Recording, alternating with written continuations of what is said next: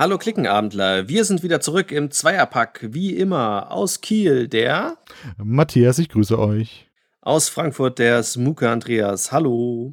Wir waren äh, jetzt kurz vor der Messe sind wir auch bei dem einen oder anderen Presseevent natürlich eingeladen, die vor allem digital durchgeführt wird. Wen wundert's? Und ähm, tatsächlich hatte Pegasus vor ein paar Monaten, glaube ich, schon ein Presseevent. Ich glaube, da haben wir auch einen Podcast aufgenommen gehabt, ne? Da hatten wir einen Podcast aufgenommen, ja, ja, da haben wir drüber gesprochen. Das war im Spätsommer, nee, im Sommer. Die haben das dieses Jahr sozusagen zweigeteilt. Und ähm, in dem zweiten Teil, den hatten wir jetzt, ging es dann um die jetzt kommenden Neuheiten und es wurden auch noch ein paar Themen besprochen. Und ähm, da wollen wir heute drauf eingehen in dem Podcast. Und was ich spannend fand, war ganz am Anfang kam tatsächlich die Frage äh, an die Teilnehmer, wer denn alles auf die Messe jetzt geht, physikalisch, und wer nicht und warum er geht oder nicht geht. Und da habe ich mir tatsächlich sogar relativ viele Notizen gemacht. Ich weiß nicht, äh, wie sehr du da zugehört hast, Matthias. Ja, Notizen habe ich mir nicht gemacht, aber zugehört habe ich natürlich auch. Und ganz am Anfang waren so ein, zwei, die dann sagten, ja klar, freue mich drauf und so. Aber ich muss, also ich hatte am Ende das Gefühl, nachdem ich die ganzen Wortbeiträge gehört habe, dass es schon relativ ausgeglichen war zwischen Leuten, die zur Messe fahren und Leute, die es dieses Mal lieber lassen. Genau, also ich habe mir aufgeschrieben, zehn Ja's, neun Neins und äh, relativ viel haben gesagt, dass aus ihrem Bekanntenkreis, es war so eine 50-50 Aufteilung.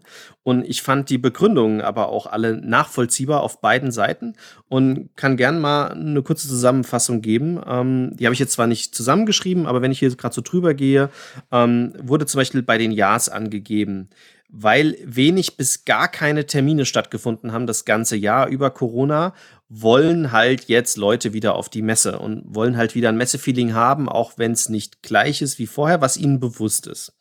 Ähm, viele haben keine Termine mehr auf der Messe. Also wer uns zum Beispiel kennt, ich glaube, weiß gar nicht, wie viele Termine haben wir denn so pro Tag. Ähm, wir sind eigentlich ständig. Ich glaube, jede halbe Stunde haben wir einen Termin und wenn wir Slots haben, versuchen wir die zu füllen, indem wir halt zu Verlagen und Autoren gehen und Spiele vorstellen. Ne? Ja, genau. Also ich wäre so jetzt auch irgendwie gefühlt. Ich habe es ja einmal, einmal halb und, oder einmal ein bisschen nebenbei beobachtet und einmal voll mitmachen können 2019. Ich wäre jetzt auch schon irgendwie so bei irgendwas zwischen 15 und 20 Terminen am Tag, je nachdem, wie viel Spiele auch der Verlag hat oder so. Ne? Hat man auch unterschiedliche Slots reingemacht und da wir ja sonst auch viel auf Presseevents unterwegs sind, haben wir einige große Deutsche dann ja auf der Messe dann auch gar nicht mehr dabei, sondern konzentrieren uns dann ja auch auf Verlage, die dann eher wenigere Spiele haben und dann haben wir auch genau. mehr Termine. Weil wir die ja dann vorher vorgestellt haben und wir wollen dann die filmen, die wir sonst nie sehen können, ne? Japaner, Koreaner etc. Ähm, aber tatsächlich haben ja auch die anderen Blogger Termine. Vielleicht nicht ganz so zeitkritisch wie wir, weil wir übertreiben da maßlos. Das ist, ich weiß das, das liegt an mir und ich will immer viel vorstellen. Ähm, aber tatsächlich haben die Mehrheit alle gesagt, sie haben fast gar keine Termine, sondern lassen sich einfach über die Messe fliegen, also von den Pressebloggern, ähm, wie ein normaler Besucher und wollen einfach mal jetzt mal die Messe so ein bisschen mehr genießen, weil sie sich mehr anschauen können und nicht diesen Zeitdruck haben. Das fand ich ein spannendes äh, ähm, äh, Quintessenz, die ich auch schon von Verlagsseite, Redaktion schon hier und da gehört habe, dass die jetzt auch mal mehr Zeit haben, sich Kickstarter vielleicht anzugucken vor Ort oder Verlage, wo sie weniger Zeit haben, weil sie normal mehr Termine haben. Das war so die Quintessenz, die da rauskam. Ähm, viele gehen auch nicht die ganzen Tage, sondern nur ein paar Tage hin, weil sie sagen, sie kriegen das zeitlich nicht anders hin oder es lohnt sich nicht anders für sie, aber so zwei Tage gehen die meisten. Ähm, einige haben halt auch geschrieben, normalerweise kriegen sie wenig Platz, um Sachen zu spielen. Dieses Jahr wird es garantiert eher anders sein. Und ähm, viele haben auch geschrieben, die Maske tragen stört sie nicht, weil sie tragen ja auch sonst relativ oft Maske. Und das wäre nicht so schlimm.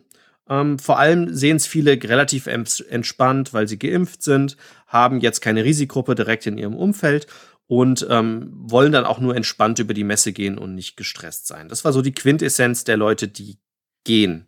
Und dann gab es natürlich auch die Leute, die nicht gehen, wie wir ja auch. Ähm, ähm, ich glaube, da ist, sind wir nicht die Einzigen, wobei das kam in, dem, in den Antworten jetzt nicht vor. Aber unsere Antwort war zum Beispiel, wir haben letztes Jahr so viel gespielt wie noch niemals zur Messe, weil wir ja die ganzen Messetermine nicht hatten, haben wir ja live gestreamt. Etwas chaotisch letztes Jahr, weil äh, wir mussten uns an die Regeln von Corona halten. Das war alles nicht so wie dieses Jahr. Dieses Jahr wird es noch extremer, weil wir ja wahrscheinlich tatsächlich sieben Tage am Stück spielen und streamen. Das heißt, ich habe meinen Lebtag, glaube ich, ich überlege gerade, ob ich jemals schon sieben Tage am Stück gezockt habe, fast im Dauerzustand. Brettspiele. Hm. Ich glaube noch nie. Äh, ist also doch in Malle natürlich, äh, in Mallorca jedes Jahr. Okay, aber ich, ich wollte gerade sagen, ich denke, Moment mal, der macht seit zehn Jahren so ein Event und sagt, er hat noch nie sieben Tage am Stück gespielt, liegt er doch nur im Pool die ganze Zeit. Nein, nein, nein, das ist richtig. Malle ist ist da eine, ja natürlich Malle, richtig. Aber sonst ist es eher sieben Tage echt nicht so. Und in Malle sind es tatsächlich nicht sieben, weil der Anreisetag nicht zählt. Ne? Aber ja, ist richtig. Malle kommt da sehr, sehr, sehr nah dran. Ähm, und äh, viele haben gesagt, sie wollen halt nicht hin, einmal wegen der Maske. Ähm, sie stellen sich das nicht bequem vor. Sie verstehen, warum es die Maske gibt. Sie akzeptieren das. Sie würden es nicht anders wollen. Aber sie stört es, die Maske aufzuziehen. Ähm, das sind wir nicht alleine. Auch ich habe diese Meinung, weil ich muss. Man muss sie ja auch am Spieltisch tragen und man schwitzt darunter. Die Erklärer werden mir ein bisschen leid tun, weil das nimmt ja auch die Stimme weg. Ähm, das haben einige als Grund angegeben und einige haben angegeben, sie haben halt in ihrem Bekanntenkreis auch Risikogruppen, Kinder oder, oder Verwandte und wollen dann nicht, dass das Risiko steigt, dass sie sie vielleicht doch wieder anstecken könnten. Und bei einigen passt es tatsächlich nicht aus mehreren Gründen, aus gesundheitlichen Gründen, aus, aus, aus positiven Gründen, wenn jemand zum Beispiel ein Kind oder sowas bekommt. Bei mir ist es ja auch der Fuß, ähm, warum ich unter anderem auch nicht kann. Und äh, einige haben geschrieben, und das kann ich leider auch nachvollziehen, es wäre nicht so produktiv die Messe wie sonst, weil garantiert werden nicht einige Verlage nicht da sein, das ist uns ja teilweise auch schon bekannt. Und es werden natürlich auch viele Spiele nicht vor Ort da sein, weil die einfach noch gar nicht produziert sind oder noch nicht in Deutschland sind. Und da haben einige auch gesagt, nee, sie wäre nicht so, wie sie normal ist, also spare ich mir dieses Jahr und gehe nächstes Jahr wieder. Das war so die Quintessenz, die ich mir aufgeschrieben habe. So 50-50 tatsächlich. Ja, das deckt sich mit dem, was ich auch gehört habe. Wie gesagt, aufgeschrieben habe ich es nicht. Ich hatte ja gefühlt gesagt, dass es recht ausgeglichen war. Das hat sich jetzt ja durch deine Zählung bestätigt. Und genauso ist es ja letzten Endes auch. Überall in allen, wie du gesagt hast, schlagen zwei Herzen in, in der Brust. Ne? Also nie, nie war dieser platte Spruch irgendwie passender.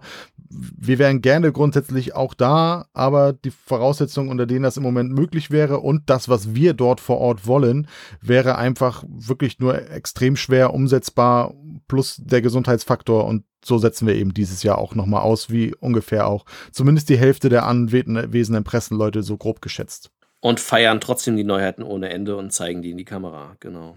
Ähm, dann kam, glaube ich, direkt der Slot mit Deadly Dinner, oder? Der kam direkt und da musst du tatsächlich jetzt auch wieder. Nee, warte. Portal, oder? Nee, warte, jetzt Portal. Jetzt kam zuerst das Grußwort von Portal. Das stimmt. Das kam zuerst. Genau, genau, genau. Das Grußwort von Portal. Und da wurde auch eine Frage beantwortet, weil tatsächlich wir gehören zu dem auserkorenen Kreis und haben hier ein Dune liegen, äh, was auf der Detective-Datenbank, äh, nee, auf dem Detective Spielprinzip basiert. Und ähm, es wollten schon Leute losspielen direkt und haben festgestellt, der Zugang geht noch nicht. Zur Messe wird er freigeschaltet, also zur Messe sollte die Datenbank online available sein. Und es wurde erstmal kurz für die Presse mitgeteilt, es gibt einen Beta-Datenbank-Test, dass die Presse auch schon vorher spielen kann. Ähm, das wurde mitgeteilt. Und dann wurden die drei Neuheiten von Portal Games ähm, vorgestellt. Und zwar gibt es neue Fälle für Detective und zwar heißen die Petty Officers und da sind, glaube ich, wie auch äh, das ist die zweite Erweiterung. Äh, die zweite Erweiterung in der kleinen Box. Äh, das ist von anderen Autoren, die, also nicht vom Ignazi. Das sind kürzere Fälle ähm, mit wieder anderen Twists drin, weil er ja sozusagen sein System freigegeben hat und hat gemeint, wer Bock hat, als Autor in diesem System was zu entwickeln, soll das bitte tun. Und ähm, das ist der zweite dieser Reihe. Da sind die Fälle so zwischen 90, 60 bis 90 Minuten und nicht über 180 pro Fall, soweit ich mich da erinnere. Und ähm, den haben sie kurz vorgestellt. Sie haben kurz vorgestellt das Dreadful Circus, ähm, was ja ein Beatspiel ist ähm, mit vier bis acht Personen. Es soll ein lustiges Beatspiel sein mit der Thematik halt von den früheren Zirkus in den, in den, ja, weiß gar nicht, in den 30er, 40er, 50er, 60er Jahren und ähm, hat halt auch so ein bisschen diesen Horror-Zirkus-Flair drin. Und äh, obwohl es ein Beatspiel ist, soll es sehr schnell gespielt sein, zu sein. Äh, die Mechanik haben sie gar nicht so sehr erklärt, aber sie haben gesagt, dass immer zwei Leute gleichzeitig agieren bei diesem Beat-Prozess von diesen vier bis acht Personen. Und das führt dazu, dass die, das ganze Spiel beschleunigt wird. Ähm, ich habe mir die Regeln ehrlich gesagt nicht durchgelesen. Ich finde das Cover sehr spannend und das, was sie halt gezeigt haben, denke ich, wird ein lustiges Spiel von Bruno Catalla. Ja, Bruno Faidutti. Ach, Entschuldigung. Natürlich. Bruno Faduti, der mit dem Bart. Ähm, ja, ist richtig.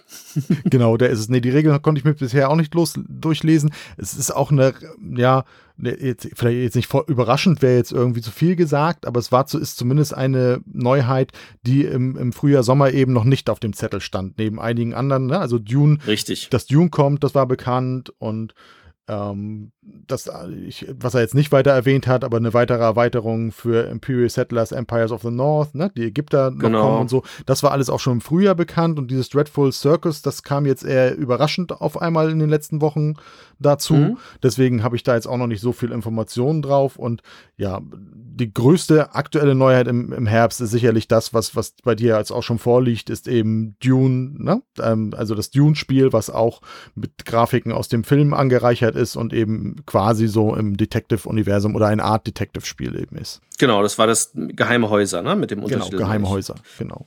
Das sind jetzt so die drei Neuheiten, die er da jetzt verkündet hat. Zu dem, zu dem Dreadful, da habe ich witzigerweise, ich habe es erst gar nicht von Pegasus erfahren, sondern bei Facebook beim Bruno habe ich Bilder gesehen, wie sie Bilder gerade aufnehmen zu ihrem Spielen oder irgendein Video verkleidet.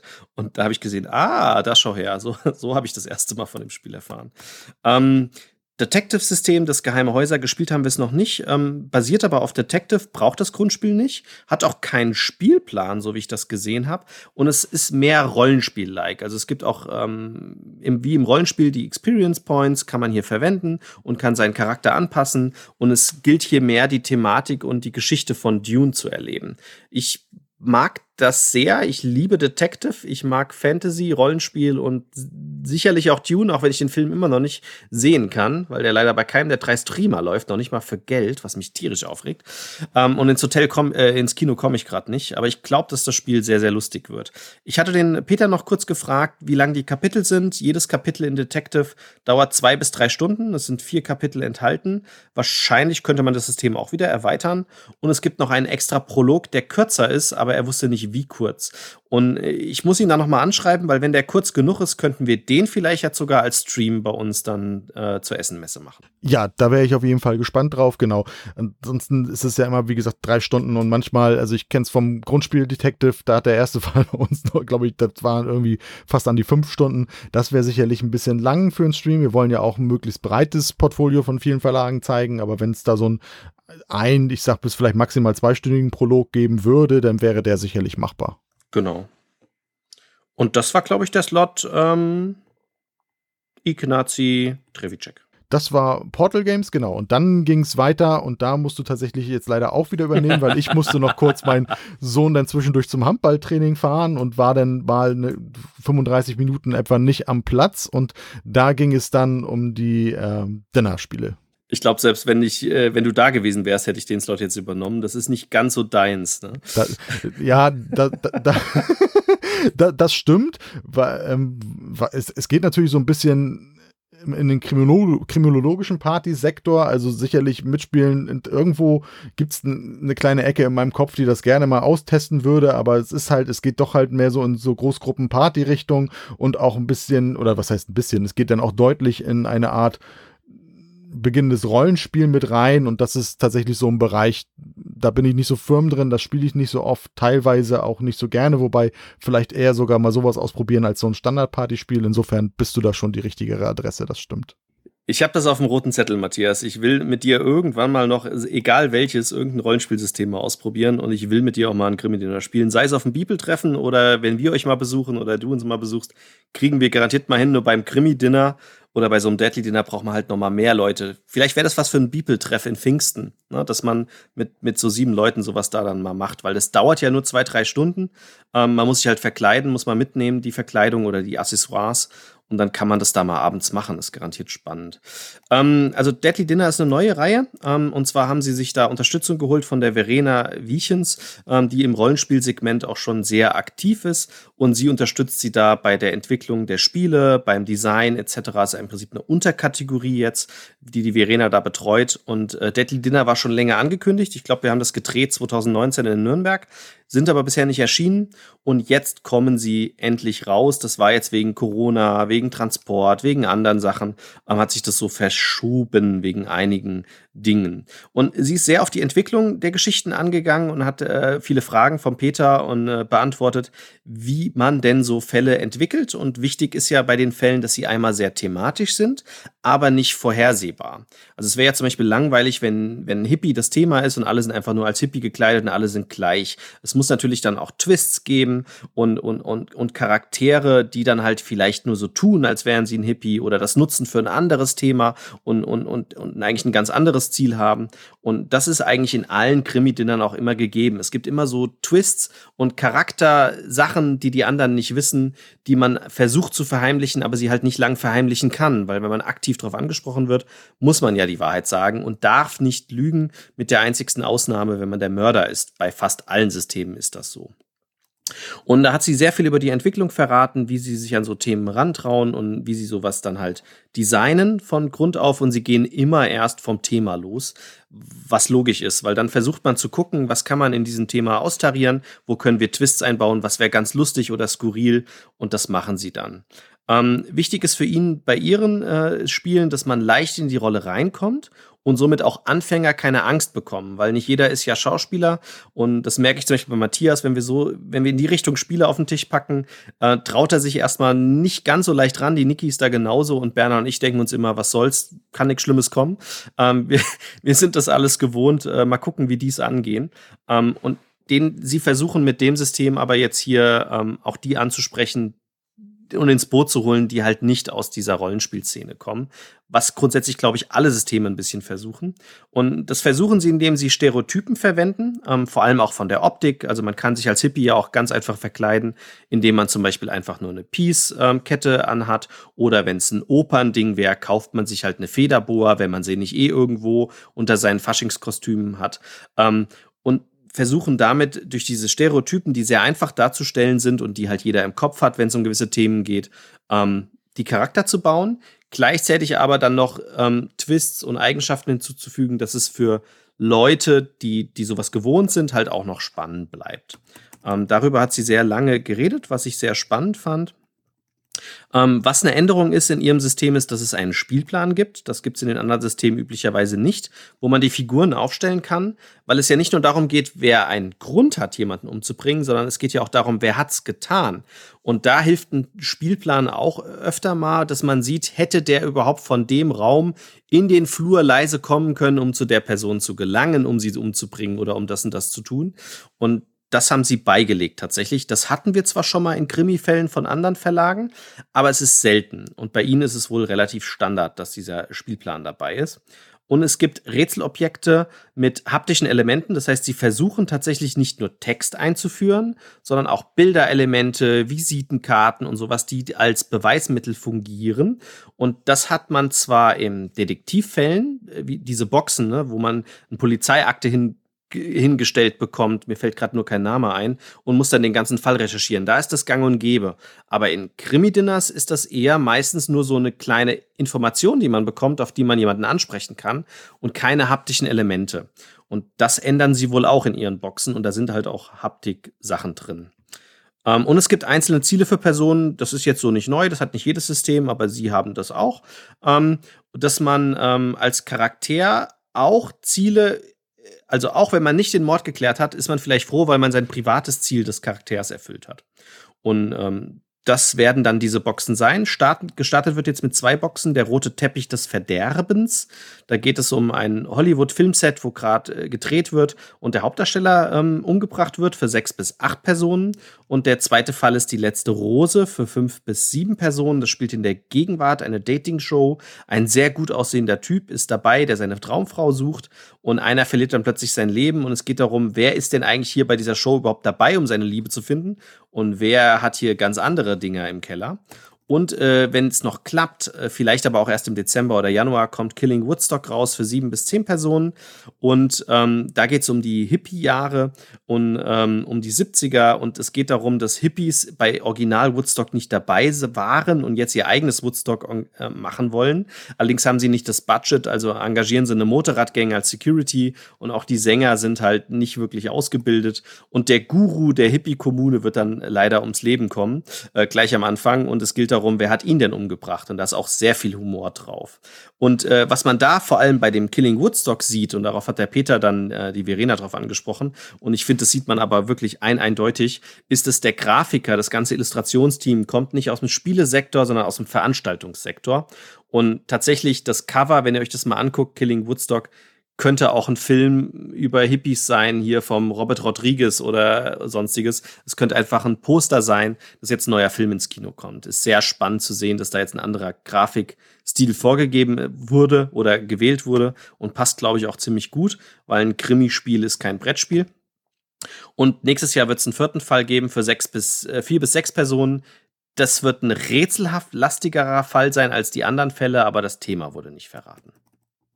Gut, ist zumindest auch eine Bandbreite von diesen verschiedenen Themen da. Und ja, ich spiele gern mal mit so etwas. Ne? Entweder machen wir es dann tatsächlich Beeple, wenn wir uns vorher darauf einigen, dann wissen wir ja, wer teilnimmt und dann können die irgendwie Kostüme und alles weitere, was man dafür braucht, mitnehmen. Oder wir schaffen es mal, wenn ich so irgendwie bei euch bin. Ich werde mich da schon nicht zu sehr wehren. Kostüme ist, glaube ich, auch zu weit gewählt. Ne? Also es langt ja meistens was, was man im Schrank hat und dann kombiniert man es. Also ja, klar, also wir haben ja so ein Vampir-Rollenspiel gespielt, da hat jeder sich so Vampiraugen geholt, also so, so, das ist ja dann teureres Accessoire, also dass wir rote Augen hatten. Ähm, aber dass man sich als Vampir mal kurz mit weißer Schminke schminkt, das ist ja nicht wirklich schwierig, ne? Ah, zum Beispiel jetzt. Es ist, muss gar nicht immer so kompliziert sein. Dann, ich weiß gar nicht, ob Sie vorher noch mal mit dem Autor oder so gesprochen haben, dann ging es ja rüber zu äh, die Print Games. Mhm, ich kam genau. aber tatsächlich erst wieder, da war Peter Eggert schon bei der, ja, Online- Regelerklärung sozusagen dabei. War davor noch etwas? äh, ja, der Nils Baus hat sich vorgestellt, den kannte man noch nicht, die Presse kannte ihn noch nicht. Das ist äh, bei Deep Print Gains der Marketing- und Kommunikationsmanager. Der kümmert sich um Internet, Newsletter, Social Media, YouTube etc. Und war halt jetzt ein Gesicht, was man noch nicht kennt, ne? weil Deep Print ist ja Peter Eggert, äh, Peter Eggert, Philipp Alois, Matthias Notch, Viktor Kobilke, ähm, und die zwei Geschäftsführer von Pegasus. Das ist ja sozusagen das Kernteam von Deepprint Games. Ähm, also der Andreas ähm, ist noch dabei. Und äh, ihn kannte man halt jetzt noch nicht, deswegen hat er sich nochmal vorgestellt. Ähm, sie haben Savannah Park kurz in die Kamera gezeigt, haben gesagt, es ist jetzt da. Sie hatten es ja schon mal im letzten Podcast, vor, äh, also im letzten äh, Presseevent vorgestellt. Und tatsächlich haben wir das hier vorliegen. Ich habe es leider noch nicht gespielt, aber das ist ein ganz heißer Kandidat für, für unseren äh, Stream natürlich. Den werden wir auf jeden Fall im Stream dann vorstellen, das Spiel. Und dann ging es direkt zu Corrosion. Genau, Corrosion. Das ist, äh, wie gesagt, ein Erstlingswerk vom Autor Stefan Bauer. Das, ähm, sehr interessant. Das ist dann gleich so ein, ja, Kenner bis Expert. Ich glaube, sie haben am Ende, haben sie noch ein Interview geführt. Da hat er ja gesagt, er hat es am Anfang eher als Kennerspiel gesehen. Am Ende ist es jetzt in, in den Expertenstatus ein. Ach so, halt, die Geschichte, wie Corrosion zum Verlag gefunden hat, da warst du auch noch nicht dabei? Die, wie es zum Verlag gefunden hat. Doch, das war, doch, das war am Ende. Das war doch, dass er beim allerersten Designers Day dabei war, der online stattgefunden hat mit Pegasus. Oder hast du noch eine andere Geschichte dazu? Ja, genau, genau, genau. Ja, genau. Nee, okay, dann. Genau. Er ist also Erstlingsautor Stefan Bauer, der war beim allerersten, also Pegasus hat mit Beginn der Corona-Pandemie ähm, Designer Days eingeführt, die einfach online Formate waren, um ganz vielen Autoren die Möglichkeiten zu geben, den Redakteuren von Pegasus Spiele und den Partnern Spiele vorzustellen, Spielideen vorzustellen, vielleicht auch in der Kamera schon mal so grobe Spielzüge oder Mechanismen zeigen zu können. Und dann konnten eben die Redakteure der, von Pegasus oder der Partnerverlage sich überlegen, ob sie da irgendwie eventuell dran weiterarbeiten wollen. Und das war tatsächlich beim ersten Designer Day, den sie dann 2020 gemacht haben, wurde das vorgestellt und direkt hat eigentlich Peter Eggert gesagt, so halt, stopp, das nehmen wir für unseren neuen Verlag, die Print Games, das wird, das werden wir weiterentwickeln. Und wenn man eben die Zeit, den Zeitablauf jetzt sieht von vermutlich irgendwie so ersten Quartal, erstes Halbjahr 2020 bis jetzt Herbst 2021, dann war dieser Prototyp tatsächlich schon schon relativ rund. Denn gerade für so ein Kenner-Expertenspiel inklusive Produktion, und wir wissen ja, dass das alles heutzutage auch nicht mehr ganz so einfach läuft mit Ressourcen und wie schnell Spiele denn da sind, kann die Entwicklung des Spiels nicht mehr allzu viel Zeit eingenommen haben. Was beeindruckend ist für ein Erstlingswerk, genau, weil ein Jahr ist echt nicht viel Zeit, wenn man bedenkt, da muss ja auch noch ILO angefertigt werden, Regel und das Spielmaterial etc. Und der Autor hat gesagt, er hat seit drei Jahren arbeitet an der Idee, seit fünf Jahren will er, will er, will er ähm, schon Spiele veröffentlichen, ist selbst Mathematiker und, und Risikoabschätzer als Beruf. Und ähm, er hatte die Idee, ähm, diese Kernmechanik, die, die zum Beispiel in Puerto Rico drin ist, einer macht eine Aktion und die anderen dürfen mitmachen. Das fand er super. Aber er wollte die noch ergänzen und wollte sie interessanter machen zum Dilemma. Und das hat er dann jetzt in dem Spiel halt hinbekommen, indem sie eine, die extra Aktion was kostet, nämlich dass der, die Ingenieure dann, dass man die dann erstmal für ein paar Runden nicht mehr einsetzen kann. Und dann war relativ schnell klar, dass er ein Rad braucht, um, um halt dieses nicht mehr einsetzen zeitlich abzulaufen, ne, für wie viele Runden, dass man die Figuren dann am Rad entlang bewegt oder die Karten. Und ähm, man muss dann immer wieder entscheiden, ob man tatsächlich die Aktion mitmacht oder nicht und hat dann ein Dilemma. Und es, er hat dann jetzt drei Jahre lang versucht, diese Mechanik zu verfeinern. Und er kommt tatsächlich eher aus der Mechanik. Das heißt, er braucht, äh, Quatsch, aus der Thematik.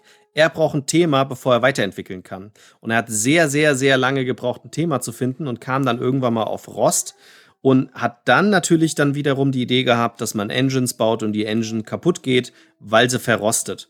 Und als er zu dem Zeitpunkt dann kam, meinte er, wäre er sehr schnell vorangekommen und das hätte dann dazu geführt, dass er das Spiel das erste Mal vorstellt und zack war es unter Vertrag.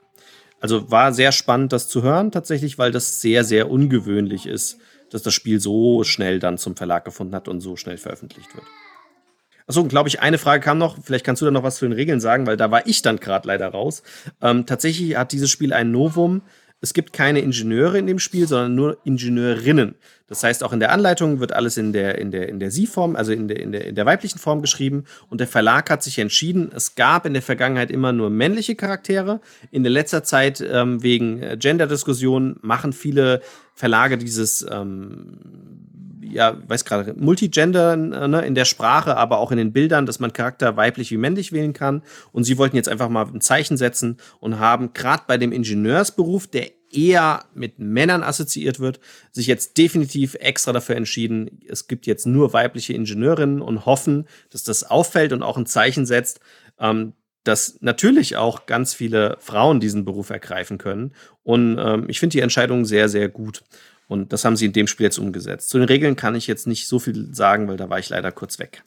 Genau, ich bin, wie gesagt, auch mittendrin in der Erklärung erst reingekommen. Ich hatte mir aber im Vorwege zu einer Kolumne, die ich für ähm, Bibel gemacht habe, mal die Anleitung durchgelesen. Es ist tatsächlich aber auch schon wieder ein bisschen länger her, deswegen würde ich da jetzt nicht zu tief einsteigen. Aber du hast es gesagt, wir ähm, arbeiten in Fabriken und das Thema Rost ist einfach allgegenwärtig, also dass Maschine, Maschinen eben rosten, sich verbrauchen und dass man dagegen anarbeiten muss, um sie wieder instand setzen oder länger instand halten zu können.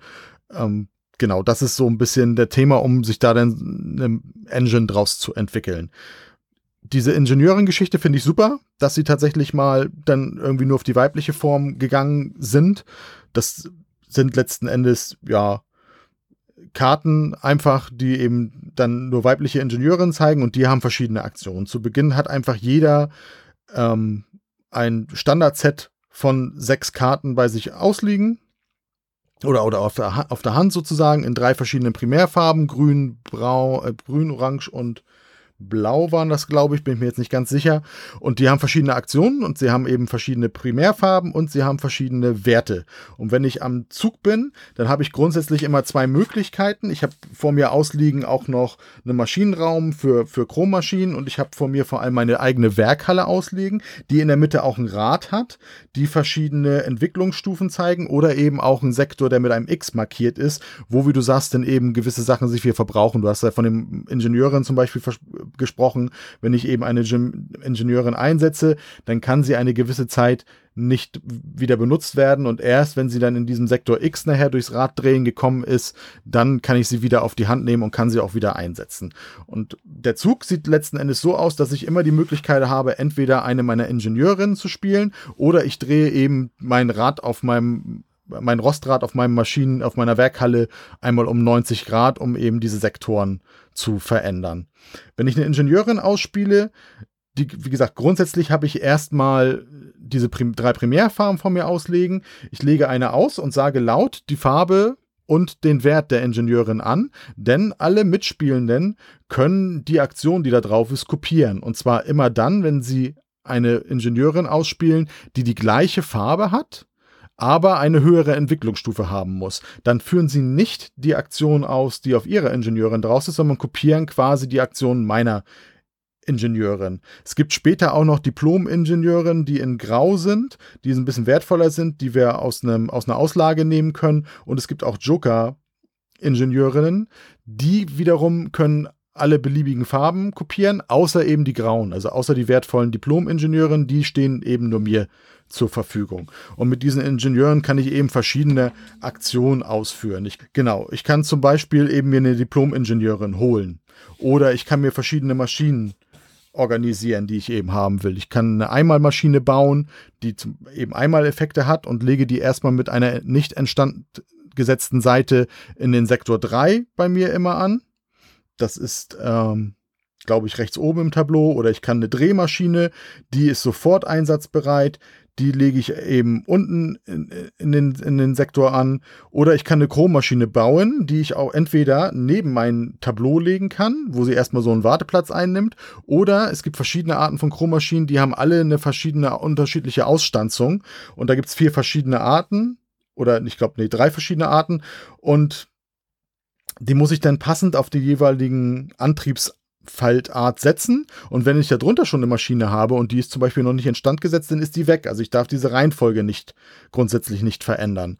Das heißt, ich muss dann irgendwie zusehen, dass ich erstmal Maschinen, die ich zwar auf den entsprechenden Antriebsfeldern liegen habe, aber noch nicht instand gesetzt habe, dass ich die erstmal im späteren Verlauf der Aktion instand setzen kann, um sie nutzen zu können und dann später wieder dann einfach oben drauf lege. Das ist ein relativ interessanter Mechanismus. Ressourcen ansonsten, die ich brauche, um gewisse Dinge instand setzen zu können, sind einfach Zahnräder ganz oft. Da gibt es verschiedene, kleinere, mittlere und auch Chromzahnräder. Und es gibt Wasser aus dem ich auch Wasserdampf generieren kann. Das, dann kann ich einfach Wassertropfen nach oben oder nach unten schieben. Wenn ich sie nach oben schiebe, dann habe ich Dampf draus gemacht und wenn ich dann Wasserdampf verbrauche, dann schiebe ich den Wassertropfen wieder nach unten und so versuche ich eben Maschinen zu instand zu setzen und deren Effekte zu nutzen. Alternativ, wie gesagt, kann ich das Rad um 90 Grad drehen und alles, was sich dann eben in dem, Fakt, in dem Sektor X befindet, das kommt dann eben wieder entweder bei mir auf der Hand, da geht es dann um die Ingenieurin, die ich dann wieder benutzen kann, oder es werden Sachen eben, die bis dahin nicht instand gesetzt worden sind oder nicht genutzt sind, die kommen dann wieder raus. Auch Zahnräder, die ich in dem Bereich habe, die ich bis dahin nicht genutzt habe, kommen dann wieder in den Vorrat rein so dass ich eben immer versuchen muss, das Optimum aus meinen vorgegebenen Maschinen und Ressourcen, die ich habe, nutzen zu können. Das ist vom Prinzip der Kernmechanismus. Ein Zug sieht eben so aus, dass ich dazwischendurch, also am Anfang immer mit einer Wartung anfange. Also dann entferne ich Einzelmaschinen aus dem Sektor X und entferne Drehmaschinen aus dem Sektor und Zahnräder und solche Sachen. Dann mache ich meinen Zug, entweder Ingenieurin oder Drehen. Dann habe ich wieder so eine Wartungsphase, weil dann ist ja eventuell ein neuer Sektor X. Dann muss ich wieder gewisse Dinge entfernen und dann ist mein Zug zu Ende. Und so sind wir reihum dran, versuchen am Ende einfach Punkte zu generieren. Punkte können zum Teil auch wieder verbraucht werden für bestimmte Aktionen. Ähm, die sind mit Punktemarkern dargestellt. Und ich versuche verschiedene Auszeichnungen zu bekommen, die mir einfach Punkte geben für bestimmte Maschinen oder bestimmte Dinge, die ich erreicht habe. Das ist, glaube ich, der Kernmechanismus des Spiels. Ich hoffe, man hat ihn ein bisschen begriffen. Es ist, wie gesagt, etwas länger her, dass ich die Anleitung gelesen habe.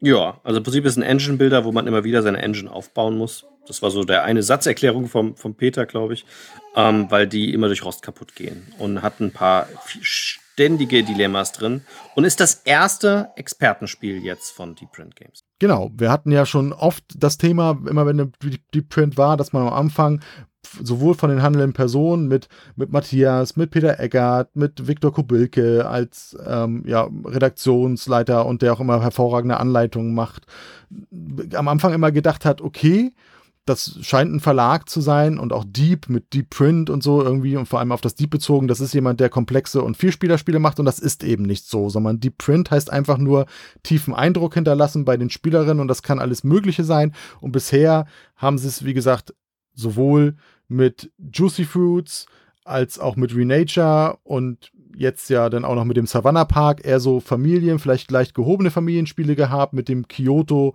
und dem Rorschach, mehr so Großgruppen und Spiele, die so ein bisschen in den Partysektor gehen gehabt. Und jetzt ist Corrosion eben tatsächlich das erste Vielspielerspiel des Verlags. Genau. Dann haben sie kurz, äh, der Sebastian Hein hat dann einige Spiele von Pegasus direkt vorgestellt, beziehungsweise vom Vertrieb. Das erste war ein Vertriebsprodukt und das zweite auch.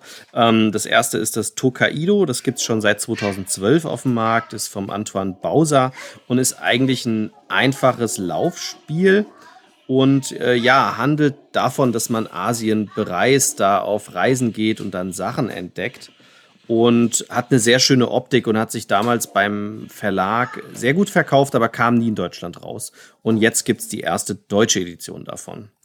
Ähm, und dann kam tatsächlich sehr überraschend, weil war mir gar nicht bewusst gewesen, dass Carnegie, was ja bei Quint Games ein Kickstarter ist, äh, beziehungsweise war, jetzt weltweit in Englisch-Deutsch von Pegasus vertrieben wird und gar nicht von Quint Games selbst. Und äh, das haben sie vorgestellt. Das ist ein, natürlich ein absolutes Expertenspiel vom selben Autor, der auch Troyes und Carson City gemacht hat, wo mir gerade der Name entfallen ist. Jetzt muss ich kurz gucken. Xavier, Carnegie, ich überlege Lisa. Irgendwie Xavier. Äh, war das der Xavier? Ja. Äh, ja, Xavier George, genau. Äh, von dem ist ja auch das Troyes.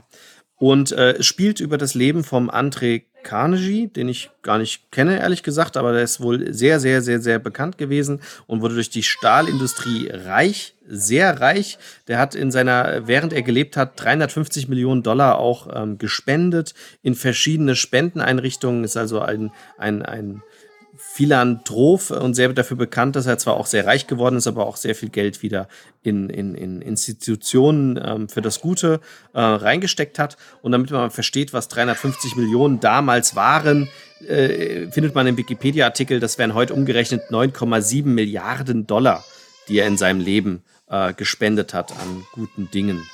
Ähm, das Ganze ist ein äh, ja, Worker Placement ist falsch, aber wir setzen Worker schon ein. Jeder hat ein, ein Unternehmen vor sich auf einem Tableau und da setzen wir Arbeiter ein. Die Arbeiter sind aber erstmal im Eingang und arbeiten noch nicht in den Abteilungen und können dann verschoben werden. Das heißt, wenn ein Arbeiter sich in eine Abteilung begibt, fängt er dort an zu arbeiten, kostet dann natürlich auch Gehalt, nicht immer, kommt auf die Abteilung drauf an und produziert dann was für mich in dieser Firma.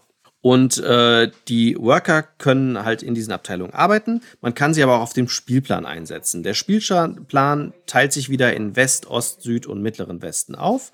Und wir platzieren da so kleine Scheiben. Das kennt man aus Zug um Zug und versuchen dadurch Verbindungen herzustellen zwischen den Städten und dann damit wiederum Aufgaben zu erfüllen. Gleichzeitig gibt es ein separates Tableau, wo vier weiße Steine zu sehen sind und ein Zahnrad. Und dieses Zahnrad bewegt sich auf diesem Tableau fort, beziehungsweise wird von den Spielern dort eingesetzt. Und das Zahnrad hat mehrere Funktionen. Zum einen markiert es gewisse Regionen auf dem Spielbrett. Wenn die markiert sind, darf ich da meine Worker wieder runternehmen. Nicht die runden Blättchen, sondern die, die, die Worker-Blättchen. Und es agiert auch, indem es äh, mir Bereiche aktiviert in meiner Firma. Das heißt, es aktiviert zum Beispiel das, ähm, das Personalwesen oder die, die strukturellen Entscheidungen und dann kann ich diese Abteilungen nutzen, äh, je nachdem, wie viele Arbeiter ich da eingesetzt habe. Im Personalwesen zum Beispiel kann ich Arbeiter bewegen und somit wieder dafür sorgen, dass die, die im Eingang sitzen, die zurückgekommen sind, ähm, wieder in Abteilungen eingesetzt werden oder die Abteilung wechseln. In strukturellen Entscheidungen kann ich ähm, je nachdem neue Abteilungen gründen, kann Geld kassieren, kann Waren ähm, äh, produzieren und habe da auch wieder Dilemma zwischen zwei Aktionen, meistens in den Abteilungen, ob ich die eine Aktion wähle oder eher die andere. Oder aber ich kann auch Arbeiter wieder zurücknehmen vom Spielbrett. Ups, und jetzt hat, glaube ich, gerade mein Sohn sich wehgetan. Sorry. Ähm, oder aber ähm, ja, wir können verschiedene Dinge in den Abteilungen tun. Wir sind jetzt nicht auf alle Abteilungen eingegangen, ähm, die da erklärt worden sind. Es gibt wohl 16 verschiedene Abteilungen, die alle unterschiedliche zwei Hauptaktionen haben. Das Zahnrad sagt außerdem auf dem Plan, dass äh, zum Beispiel die Region aktiviert wird, zum Beispiel der Süden. Und dann bekommen wir dann in dieser Region auch Belohnungen. Da wird eine Wertung äh, durchgeführt, je nachdem, wie viel wir diese We äh, Region schon entwickelt haben. Entwickeln tun wir natürlich wieder mit unserer Entwicklungsabteilung, die wir vorher also aktiviert haben müssen, um Forschungspunkte dann in diesen Regionen zu erhalten. Ist also alles sehr schön miteinander verdrahtet, ist ein Expertenspiel ähm, mit einer sehr schönen Thematik über eine Person, die ich gar nicht gekannt habe historisch, aber wohl sehr berühmt war. Ja, das hattest du ja erwähnt mit diesen Spenden. Das fand ich schon sehr beeindruckend, ähm, wenn, wenn so doch sehr wohlhabende Personen, die sich da irgendwie groß was aufgebaut haben in ihrem Leben, dann tatsächlich auch das für gute Zwecke nutzen, ist das sehr, sehr beeindruckend. Ich habe den Kickstarter damals nicht mitgemacht, aber ich fand es bei der Erklärung, die sie da gezeigt haben, wirklich recht interessant. Bin da tatsächlich sehr gespannt drauf. Wenn man jetzt den Vergleich zu Corrosion zieht, würde ich sagen, ist das nochmal deutlichst komplexer. Also, wenn man Corrosion tatsächlich von der Erklärung her persönlich fand ich so, ist es eher irgendwie leicht gelernt, ne? schwer zu beherrschen irgendwie, also so ein bisschen mehr so leichtes Expertenspiel oder gehobenes Kennerspiel. Jetzt Carnegie, das ist tatsächlich, würde ich schon sagen, ein sehr komplexes Wirtschaftsstrategie-Expertenspiel. Definitiv. Und was mich extrem überrascht hat, ist, dass auf der Schachtel nicht Quint steht.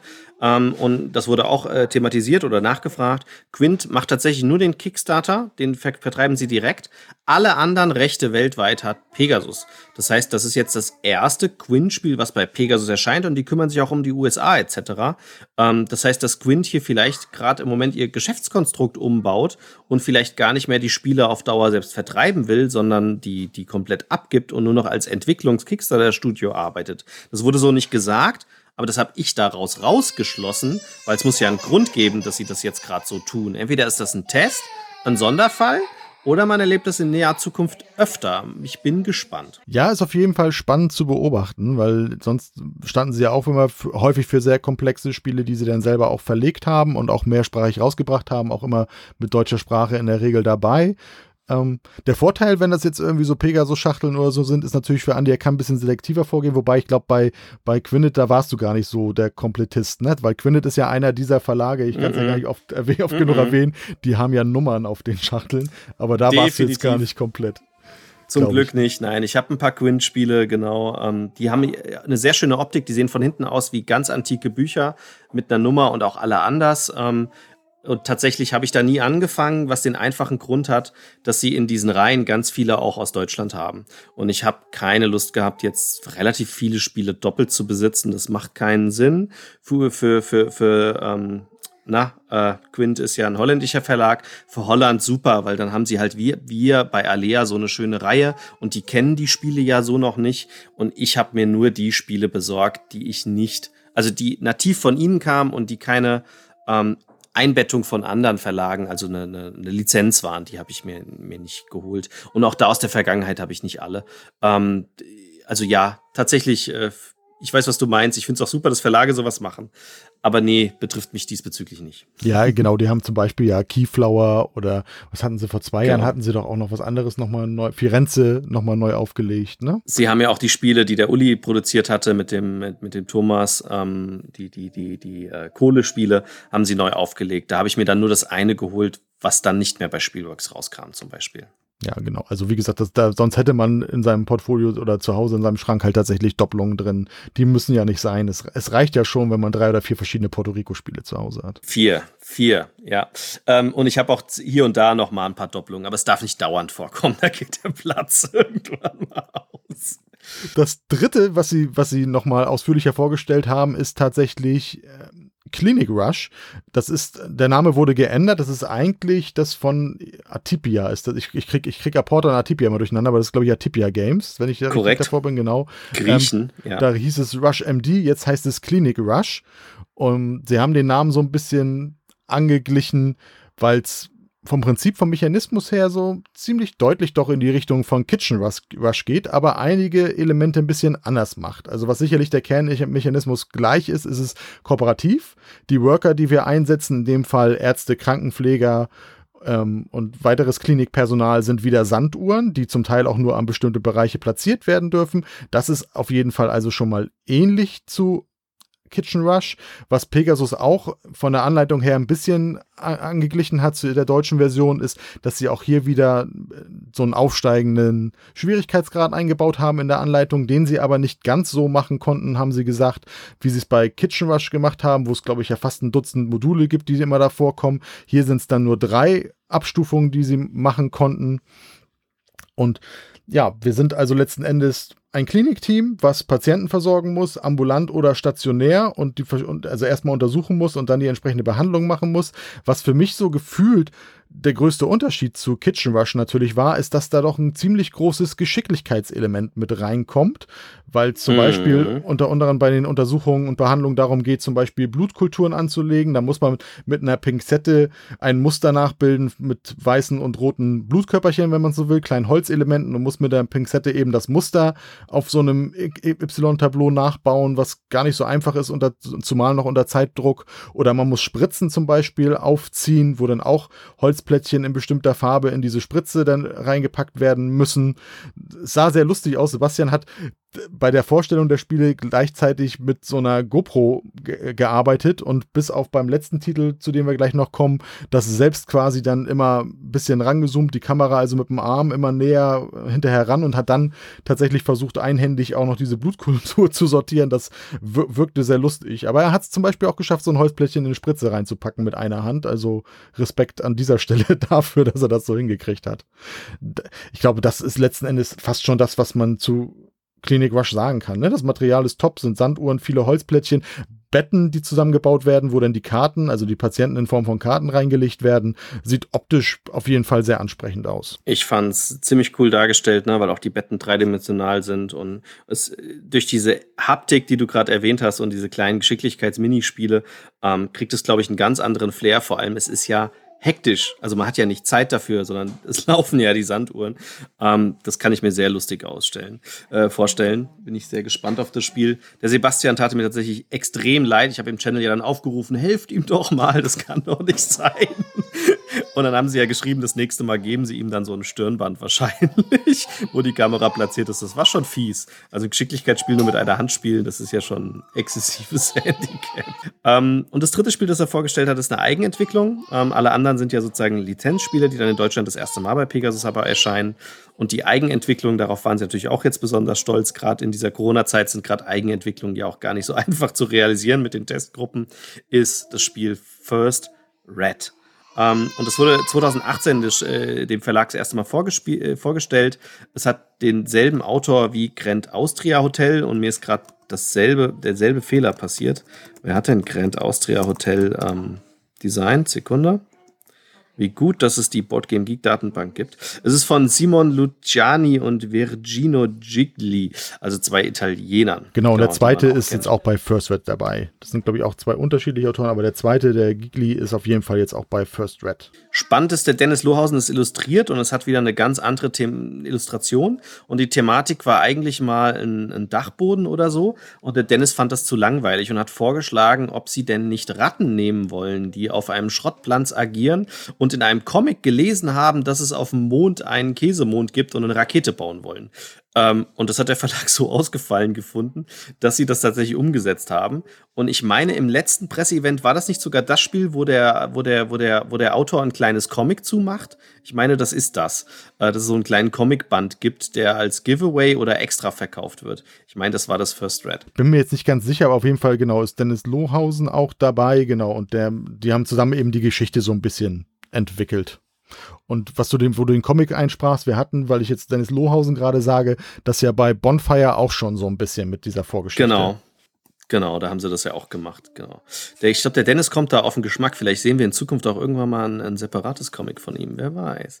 Ähm, ist ein Rattenspiel. Jeder hat vier Ratten. Zwei sind erstmal separat, die noch nicht teilnehmen. Und die Ratten versuchen, die Raketen zusammenzubauen. Brauchen dafür natürlich dementsprechend die Rohstoffe, die sie äh, ja nicht so verwenden, wie man sie üblich verwendet, wie Backmittel für Antrieb, Essigflaschen für chemische Reaktionen, Explosionen, Blechdosen, Taschenrechner als Computer etc. Und wir laufen so einen, den Schrott Hauptplank entlang mit einem äh, Laufmechanik ähm, und äh, man spielt drei um. Man macht eigentlich immer vier Schritte und es ist auch wieder sehr einfache Regeln, aber dann sehr vielschichtig durch die verschiedene Variabilität und auch dann durch die, es gibt dann einen rückseitigen Plan, der komplett variabel gestaltet ist. Man bewegt eine Ratte oder mehrere, am Anfang nur eine, ähm, weil man nicht mehr Ratten hat, aber später kann man auch mehr Ratten bewegen. Und wichtig ist, wenn man eine Ratte bewegt, dann bewegt man sie ein bis fünf Felder wenn man mehr Ratten bewegt, nur eins bis drei, dafür mehrere. Und sie müssen auf den gleichfarbigen Feldern landen. Ähm, was auch nicht so einfach ist. Aber wenn man das genug vorausplant, kann man das wohl tun. Also da muss man den Kopf ein bisschen anstrengen. Ähm, für jede Ratte muss man dann einen Käse abgeben.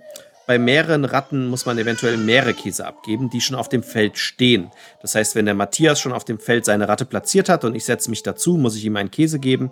Wenn das noch mehrere Mitspieler getan haben, muss ich jedem einen Käse abgeben. Und ich darf nicht mit eigenen Ratten auf demselben Feld stehen bleiben.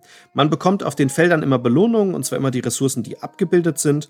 Und man kann tatsächlich auch in dem, in dem Lauffahrt Abkürzungen nehmen. Da sind aber die fiesen Kakerlaken aktiv und verlangen einen Wegezoll, den man abgeben muss in Form von Rohstoffen. Und ähm, das kriegt man später besser hin, indem man den Weg beleuchtbar macht, weil dann kriegt man mehr Ertrag. Und ich meine, ich hatte es so auch verstanden, dass die Abkürzungen dann auch beleuchtet sind. Da bin ich mir aber nicht mehr ganz so sicher. Belohnungen selbst von den Feldern ist Käse, den man natürlich wiederum braucht, um, um, um auf die gleichen Felder zu gehen, aber auch für später das untere Tableau benötigt. Es gibt Baumaterialien, wie schon erwähnt, Backmittel, Essigflaschen, Blechdosen, Taschenrechner, die man braucht, um die Rakete zu bauen. Die findet man am Ende des Weges. Und es gibt äh, blaue Felder, Lichterketten, weil man geht den Weg mehrmals ab. Wenn man am Ziel ist, kann man wieder von unten starten. Da kann man die Kakerlaken mit vertreiben und erhöht die Erträge von den Feldern. Also wenn man dann einen Käse kriegt, kriegt man halt zwei oder, oder Blechdosen und Taschenrechner. Und äh, die Beleuchtung zählt aber nur für einen selbst. Also man hat dann extra so einen kleinen Glühbirnenmarker und man beleuchtet den Weg nur für einen selbst und nicht für die Mitspieler. Es gibt weiße Felder, da sind Apfelreste zu finden. Da wiederum kommt man dann in das untere Tableau, in den Rattenbau, denn mit diesen Apfelresten kann ich wiederum mit den Ratten, die dort unten im unteren Bau agieren, kann ich dort ablaufen. Das sind zwei weitere Ratten von mir und kann da auch wieder Belohnungen ab, abgreifen. Es gibt einen Bereich, da kann man Äpfel für den Winter einlagern. Das sind Siegpunkte, aber nur, wenn wir die Rakete nicht fertigstellen können im Spiel. Es gibt einen Bereich, da bekomme ich eine neue Ratte für das Startfeld, also dann kann ich mit drei Ratten oben reagieren. Und einen Bereich, da liegen Comic-Ausschnitte, die ich sammeln kann. Und da recherchieren dann die, die Ratten in den Comicbüchern, wie denn die Rakete gebaut werden kann. Und das bringt mir dann Sonderfähigkeiten. Da gibt's verschiedenste, alle sind unterschiedlich. Zum Beispiel, dass ich dann, wenn ich mehrere Ratten bewege, eine kann auf ein rotes und eine auf ein grünes Feld landen und sie müssen nicht beide auf dem roten landen. Oder es gibt die Superratte, die ist dann äh, besonders gefeit äh, im, im, im Shop, wo man einkaufen gehen kann, denn es gibt auch Shops als, als, als Felder und da muss ich normalerweise ähm, ähm, Dinge abgeben und kann dann Geschwindigkeit erhöhen, Ertrag erhöhen oder Siegpunkte einsammeln, indem ich Rucksäcke, Bierkorken etc. kaufe und die super Sonderratte äh, kann auch einkaufen gehen, wenn sie nicht auf einen Shop landet. Und es gibt noch ganz viele andere Sachen. Es gibt Solo-Regeln und tatsächlich kann man den Plan auch drehen und dann ist der Weg nicht gleich verteilt von den Farben, sondern man kann ihn variabel aufbauen. Zwar ist der Weg dann so, dass die unteren Felder weniger Ertrag bringen und die oberen, die weiter weg sind, mehr Ertrag bringen, aber die Farben sind dann nicht gleich, die Abstände gleich und dann äh, muss man andere Taktiken anwenden. Klang für mich alles rund und lustig und klingt genau nach meinem Humor in Spielen, den ich mag als Comic- und Geek-Fan. Klingt aber nicht nach unbedingt noch nach einem Familienspiel, klingt schon nach einem gehobenen Familienspiel tatsächlich. Genau, Sie haben es Sie erwähnt, es soll ein Kennerspiel sein. Als die ähm, Schachtelgrafik so zum ersten Mal auftauchte und auch so der Name und das Setting, habe ich echt gedacht, ach, das wird bestimmt irgendwie ein witziges Familienspiel. Aber nein, du hast, du hast die Kernelemente ja eben erklärt. Es ist definitiv ein Kennerspiel. Also es ist schon komplex genug, so dass man sagen kann, ja, für Gelegenheitsspieler könnte es tatsächlich dann ein bisschen zu viel sein.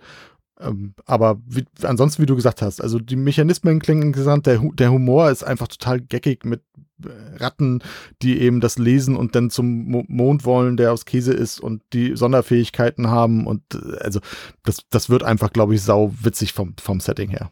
Da bin ich schon sehr gespannt drauf. Ich auch, ich auch. Dann war im Prinzip der Event für mich zumindest vorbei, weil ich musste zu Rea.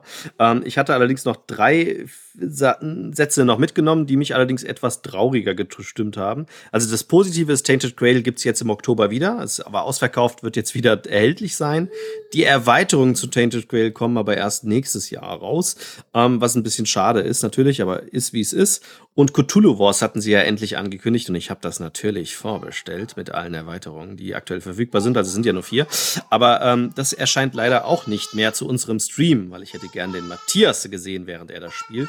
Ich habe ja den Cthulhu-Hintergrund, du ja nicht.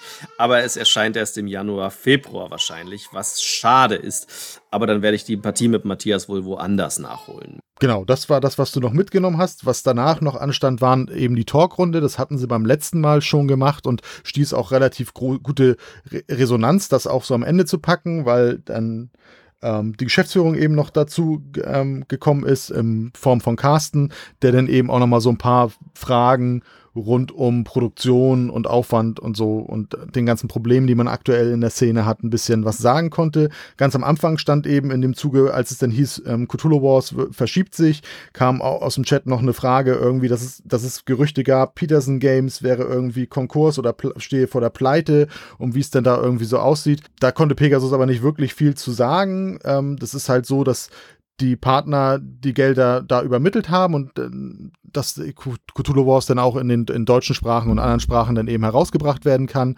Und das Problem letzten Endes wohl so war, dass so viele Partner da waren, dass zum Teil Peterson Games schon ein bisschen in Vorleistung gehen musste. Und dadurch ist wohl dieses Gerücht aufgekommen, aber aktuell, wie gesagt, es wird verspätet, aber es soll dann irgendwie im Januar, Februar tatsächlich dann auch erscheinen ja, wie gesagt, dann ging es zu der Talkrunde über. Mit Carsten zusammen war dann noch, ich hoffe, ich spreche den Namen jetzt richtig aus, Daria Pakomovic dabei, die so ein bisschen eben mit reingeholt wurde, um gerade vor allem zum Thema Produktion so ein bisschen sagen zu können. Ähm, sie hat sich auch ein bisschen vorgestellt, arbeitet seit fünf Jahren bei Pegasus, hat im Lager angefangen und ist jetzt eigentlich so für die Produktion von Verlagsartikeln zuständig. Also zum Beispiel Angebote einholen, Kalkulationen erstellen, ähm, die Wahl der Druckerei aber auch und die Versendung der Druckdaten dahin, Bestellungen von Artikeln einpflegen im System und auch die Einhaltung von den Produktionsabläufen. Und das ist ja gerade so der Punkt, zu dem es ja, die letzten Monate viele, viele Fragen gab, weil wir haben es eben bei Cthulhu Wars und Tainted Grail schon erwähnt, vieles verschiebt sich einfach. Ne? Vieles war anders geplant, sollte teilweise im Sommer oder im Herbst erscheinen und ist jetzt immer noch nicht draußen und wird sich eben noch weiter verschieben. Ähm, ein Punkt zum Beispiel war genannt worden, dass zum Beispiel Dinge sich einfach verschieben, weil einfach manche Materialien nicht da sind. Das betrifft vor allem bei Pegasus das Spiel Everdell, wo einfach aufgrund vom Papiermangel für diese Art von Karten, die da im Spiel sind, und wer Everdell kennt, weiß, das sind nicht wenige Karten in diesem Spiel, das Material einfach im Moment fehlt und sich dadurch einfach vieles verzögert und auch Everdell eben dann sich Richtung Ende des Jahres oder zum Jahreswechsel tatsächlich dann erst, was die weiteren Erweiterungen angehen wird, dann im Handel befinden wird. Das Problem sind eben, dass die Produktionstermine in China mittlerweile recht voll sind und sich dadurch ähm, und die Container voll sind, dass sich dadurch einfach längere Wege oder Zeitabläufe aufschieben. Das war ein wichtiger Punkt, den sie genannt hat.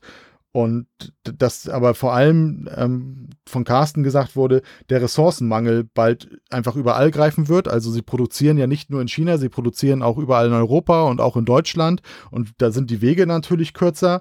Aber wenn du dann eben die Ressourcen, die Rohmaterialien nicht hast, um Dinge produzieren zu können, dann wird sich auch dadurch einfach viel weiter verschieben. Ne? Und die ganze Nachfrage, zum Beispiel, wenn man in, eben in China gerade oder über einen großen Teich produziert, dass eben diese Containernachfrage gestiegen ist, was zu einem Problem führt, das lässt sich mittlerweile auch auf Straße äh, übertragen, denn auch mit Lkw-Kapazitäten kommt man im Moment einfach nicht hinterher ja, was, was kann man tun? Dann wurde irgendwie von, von Peter die Frage aufgeworfen, könnte man dann eben sagen, ja gut, dann produzieren wir einfach gleich mehr, zum Beispiel was auch Nachdrucke von guten Spielen angeht, können wir nicht einfach dann sagen, dann produzieren wir nicht nur 5000 oder 10.000 und da hat Carsten aber klargestellt, zum einen ist das natürlich immer eine Frage, wie groß müssen Auflagen sein, weil du gerade bei neueren Titeln dann ja auch nicht weißt, wie, wie gut, wie schnell geht es vom Markt ab, dann geht, spielen auch Lagerkapazitäten eine Rolle, da wurde am Ende nachher auch nochmal drauf eingegangen und ja, das, das ist, ist einfach schwierig. Und vor allem auch da, wenn Ressourcen nicht da sind, gehen eben Bestellungen von größeren Mengen auch nicht. Ne? Und, und Carsten geht eben davon aus, dass sich das nicht nur jetzt 21, sondern dass sich das auch mindestens noch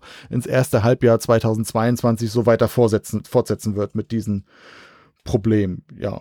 Ist ergänzend, ergänzend weiter. Ne? Ähm, wir haben ja gestern mit dem Steffen zusammengesessen und ich mache ja auch bei dem einen oder anderen Kickstarter mit.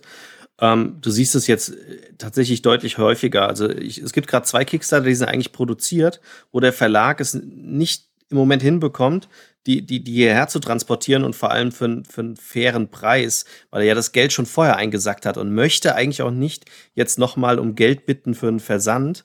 Und das macht es den kleinen Verlagen echt schwer, die jetzt versuchen, was ist denn, wenn wir das mit einem anderen Spiel, was wir produzieren, zusammentun und den Transport dann zusammen machen oder mit einem Partner. Und das kann man sich gar nicht vorstellen. Es geht ja eigentlich nur darum, Spiele zu transportieren.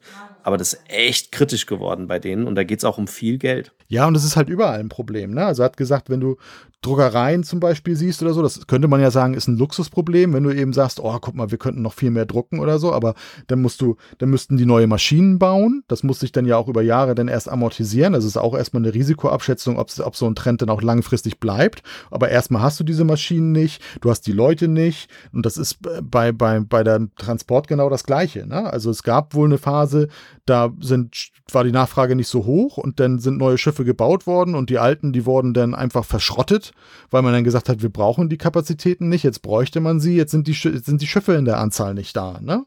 Das ist einfach ein riesiges Problem. Und wenn du denn so ein Schiff hast irgendwie, dann brauchst du eine Crew, dann brauchst du mindestens, er hat gesagt, wenn so auf dem Schiff irgendwie so 5000 Container irgendwie kommen können, dann brauchst du eigentlich 15.000 bis 18.000 Container insgesamt, weil das Schiff soll ja dann auch nicht leer laufen. Ne? Das heißt, wenn du die dann ablädst, dann muss es ja leere oder andere aus Europa, die voll beladen sind, wieder aufnehmen, damit da auch keine Leerläufe entstehen. Das ist alles nicht so einfach. Dann wurde noch gefragt, zum Beispiel, ob China denn so ein sinnvoller Standort ist, was nachhaltige Produktion angeht. Ja, hat, äh, hat Carsten dann gesagt, das ist immer natürlich auch ein Thema und sie produzieren ja auch in Deutschland und in Europa da, wo es geht.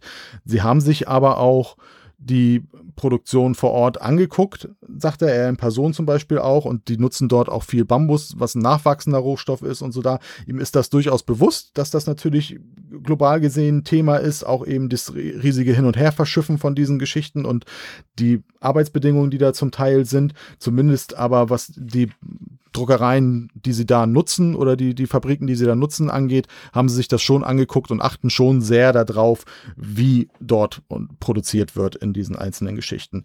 Dann ähm, war eben auch so Drucktermine und so ein, Zeit, äh, ein wichtiges Thema. Da hat er zum Beispiel gesagt, das trifft natürlich vor allem eben auch viele kleinere Verlage, die jetzt auch Probleme haben, Spiele rechtzeitig zur Messe zu bekommen oder generell mhm. zeitig rauszubekommen und hat gesagt, wenn man jetzt zum Beispiel, wenn man jetzt Druckdaten fertig hätte und einen Drucktermin bei einer Druckerei in Deutschland nachfragen würde, dann wäre man aktuell ungefähr, dann wäre man aktuell im zweiten Quartal 2022. Bestenfalls. Das heißt, also du hast ungefähr ein Dreivierteljahr jetzt schon Versatz drin dass du, wenn du jetzt einen Termin anfragen würdest und viele Spiele, die jetzt zum Beispiel uns ja dann im nächsten Jahr dann Freude bereiten sollen oder so, die sind im Moment ja noch gar nicht in dem Stadium unbedingt, wo man Dinge schon Drucktermin fertig irgendwie organisieren kann. Und das wird natürlich vor allem Kleinverlage betreffen, auch deswegen, weil er gesagt hat, dass größere Verlage teilweise auch schon Produktionsschlots in Druckereien vorreserviert haben aufgrund von an Werten, die sie einfach Klar. aus den Vorjahren haben. Ne? Gerade auch was Klassiker, was Nachdruck von Klassiker angeht, aber auch bei neuen Spielen. Da sind einfach große Verlage, Ravensburger, Kosmos, Amigo. Die können ja auch umschiften. Ne? Wenn, wenn, wenn die ihren Slot haben, können sie sagen, du, dann äh, das Spiel ist nicht fertig, dann produziert bitte das da. Das kann ein kleiner ja vielleicht gar nicht, der nur zwei Spiele hat und beide sind nicht fertig. Ne? Genau, das ist ein riesiges Problem. Und da sind natürlich gerade neue Verlage oder kleine Verlage. Wir hatten ja auch mit Andreas Preis ähm, den Podcast, den ihr im ähm, Rahmen des Bibelradios dann auf der Messe hören könnt. Der wird also wahrscheinlich einen Tick nach diesem hier erscheinen. Aber da war das auch Thema, ne? Gerade für neue Verlage ist das ein tierisches Problem, dann überhaupt diese Drucktermine erstmal zu bekommen. Geschweige denn, dass die Sachen dann auch dann, je nachdem, wo sie produziert werden, auch noch rechtzeitig hier ankommen.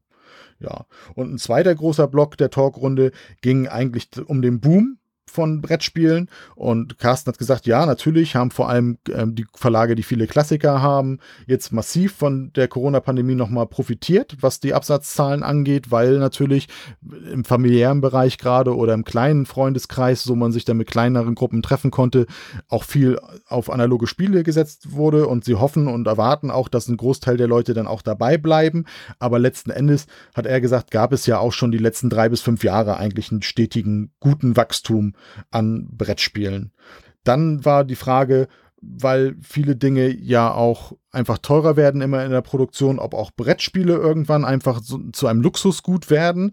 Das sieht er nicht ganz so, aber er stellte natürlich auch klar, was andere uns auch schon gesagt haben, es wird zu Preissteigerungen kommen. Aber man hat eben im Gegensatz, und du hast vorhin Cthulhu Wars oder Tainted Grail angesehen, man sieht auch einen Wechsel in der Bereitschaft, hat er ganz deutlich gesagt, dazu auch viel Geld für Spiele durchaus ausgeben zu wollen. Ne? Also für Spiele, die viel Material haben, die wertiges Material haben, dass da mittlerweile auch ein größerer Markt da ist für Verlage, auch abseits von Kickstarter, solche Spiele auch entweder zu lokalisieren oder sogar selbst herzustellen, weil die Bereitschaft tatsächlich da ist, auch mal 100, 150 Euro für ein Spiel auszugeben. Insofern sieht er diese Problematik, dass das ein reiner Luxusartikel wird, natürlich nicht, aber die kleine Familie, die vielleicht irgendwie so jährlich sich das Spiel des Jahres kauft und je nachdem, was für eine Schachtelgröße oder Material das nachher hat, wird sich sicherlich dann auch mal ein bisschen verwundert die Augen reiben, wenn man dann vielleicht statt 30 oder 35 Euro auf einmal 40, 45, 50 Euro für ein Spiel ausgeben muss. Das kann natürlich passieren.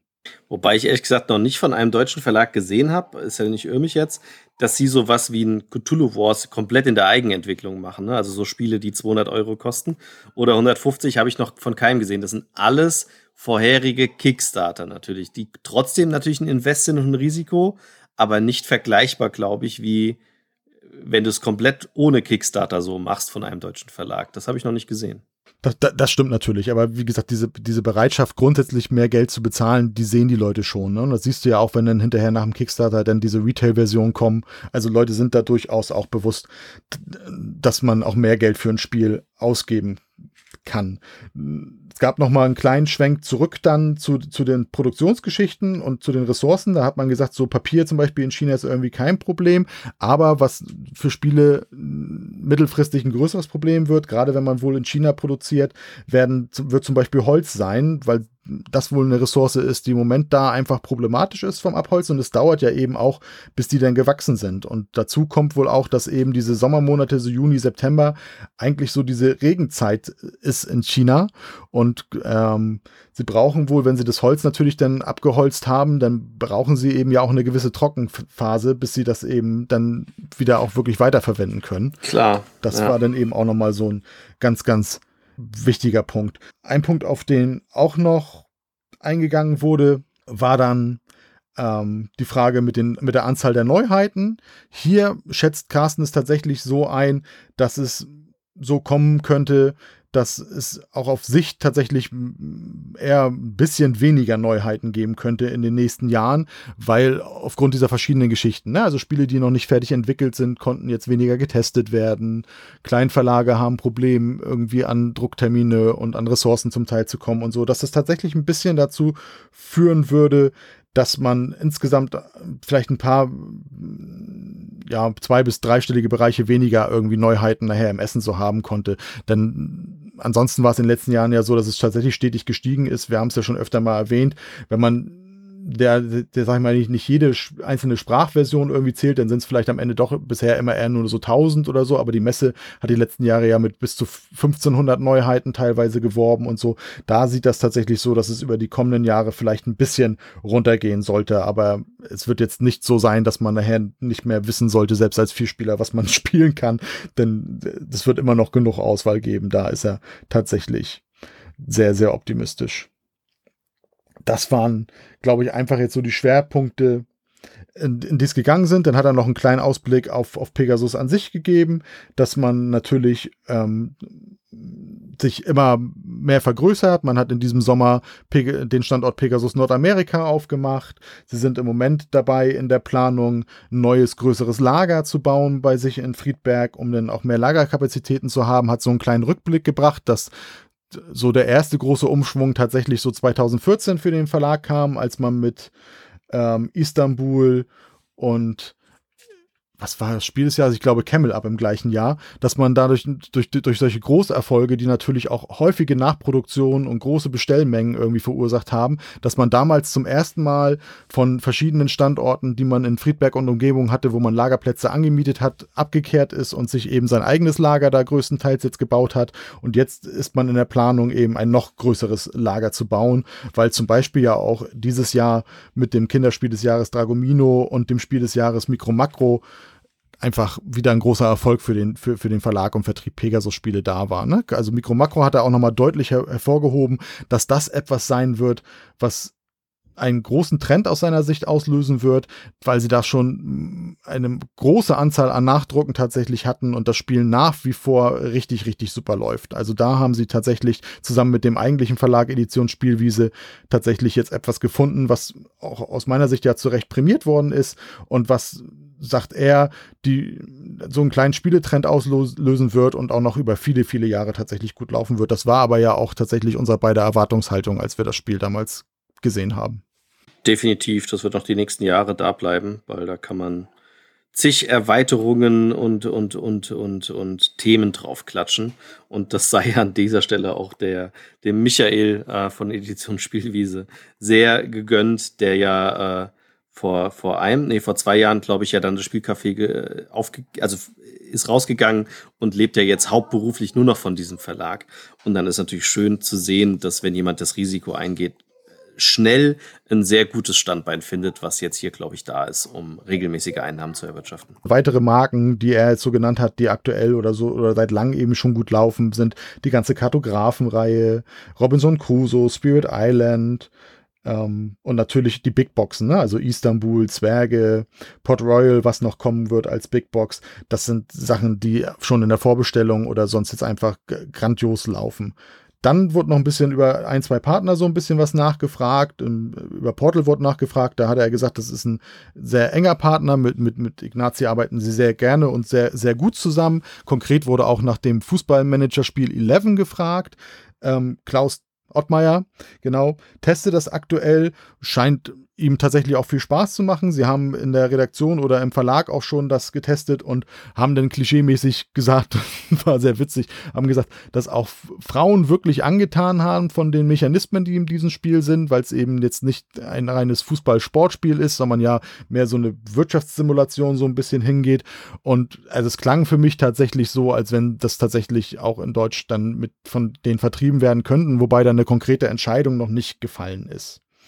Ähm, das wurde nach Game Brewer gefragt, weil sie jetzt im Frühjahr einmal deren Portfolio auch mit vorgestellt haben in einem kleinen Video und man das da eben ja auch im Shop bei denen kaufen kann. Und ob es dann demnächst so sein wird, dass auch da dann das Pegasus-Logo draufsteht. Da hat Carsten gesagt, dass, oder, oder auch Peter später noch, das wird nicht so sein, aber Pegasus, ich habe es vorhin ja eben schon erwähnt, ist ja einfach auch ein großer Vertrieb. Also man kann im Pegasus-Shop eben unter anderem die Spiele von Game Brewer äh, kaufen. Man kann aber ja zum Beispiel auch die Abacus-Spiele im, im Pegasus-Shop kaufen. Also sie sind eben dann auch nicht nur Verlag, sondern auch Vertrieb und teilweise dann ja auch äh, im Ausland aktiv für den einen oder anderen Verlag. Da ist also jetzt nicht geplant, dass man irgendwie Game Brewer sozusagen, ja, bei Asmodee würde man Studio sagen oder so übernimmt, dass es damit irgendwie raufkommt, sondern das ist einfach die reine Vertriebsgeschichte, mit, wo man da mit den Belgiern zusammenarbeitet. Und auch nach Awaken Realms wurde gefragt, ähm, ob es da weitere T Titel geben wird die gucken sie sich halt immer an und es ist gut möglich, aber zu mehr wollten sie sich tatsächlich in der Aussage dann nicht hinreißen lassen. Alright, ja, siehst du mal, war ja schon einiges dabei. Schade, dass ich diesmal nicht dabei war bei dem, bei dem Ende, aber ging diesmal tatsächlich nicht anders. Ähm, ja, schön. Das waren also die vorgestellten Pegasus-Neuheiten mit einigen News, was dann beim Presseevent drankam als Fragestellung und auch später als Diskussion. Und wir hoffen, wir haben euch damit gut unterhalten. Ähm, das ein oder andere Pegasus-Spiel liegt uns hier vor. Das heißt, die werden wir auf jeden Fall teilweise im Stream vorstellen können. Und auf äh, Savannah zum Beispiel freue ich mich schon tierisch drauf. Ich glaube, der Matthias äh, auch. Ja, ja. Und äh, das ein oder andere kam auch schon, schon vor, äh, vor einem Monat oder so. Das werden wir dann auch im Stream nochmal detailreich vorstellen. Ähm, wie zum Beispiel das, äh, wie heißt denn das, das Rennspiel des Kubitos oder sowas. Ähm, das kam zwar schon vor ein, zwei Monaten raus, aber das werden wir dann auch nochmal zeigen. Ähm, was ja dann perfekt passt. Ja. dann sage ich danke fürs Zuhören. Wir hoffen, ihr hattet mal wieder wie immer Spaß und äh, mal gucken, ob wir uns das nächste Mal noch bei einem Podcast hören. Es werden jetzt noch vielleicht noch mal ein paar wenige und dann sehen wir uns hoffentlich im Livestream, den wir ab dem 11. Oktober einplanen bis zum 17. Oktober. Einen genauen Schedule-Plan wird noch folgen. Und da könnt ihr uns einfach auf YouTube abonnieren, auf Klickenabend gucken. Wir zeigen da die Spiele in die Kamera, werden sie erklären, werden sie spielen. Verzeiht uns bitte Spielfehler, wenn wir sie das erste Mal spielen werden danach unseren Ersteindruck schildern und äh, werden je nachdem, was uns noch einfällt, alles mögliche andere noch machen. Vielleicht gibt es auch ein Gewinnspiel während des Live-Podcasts, kann ich mir gut vorstellen.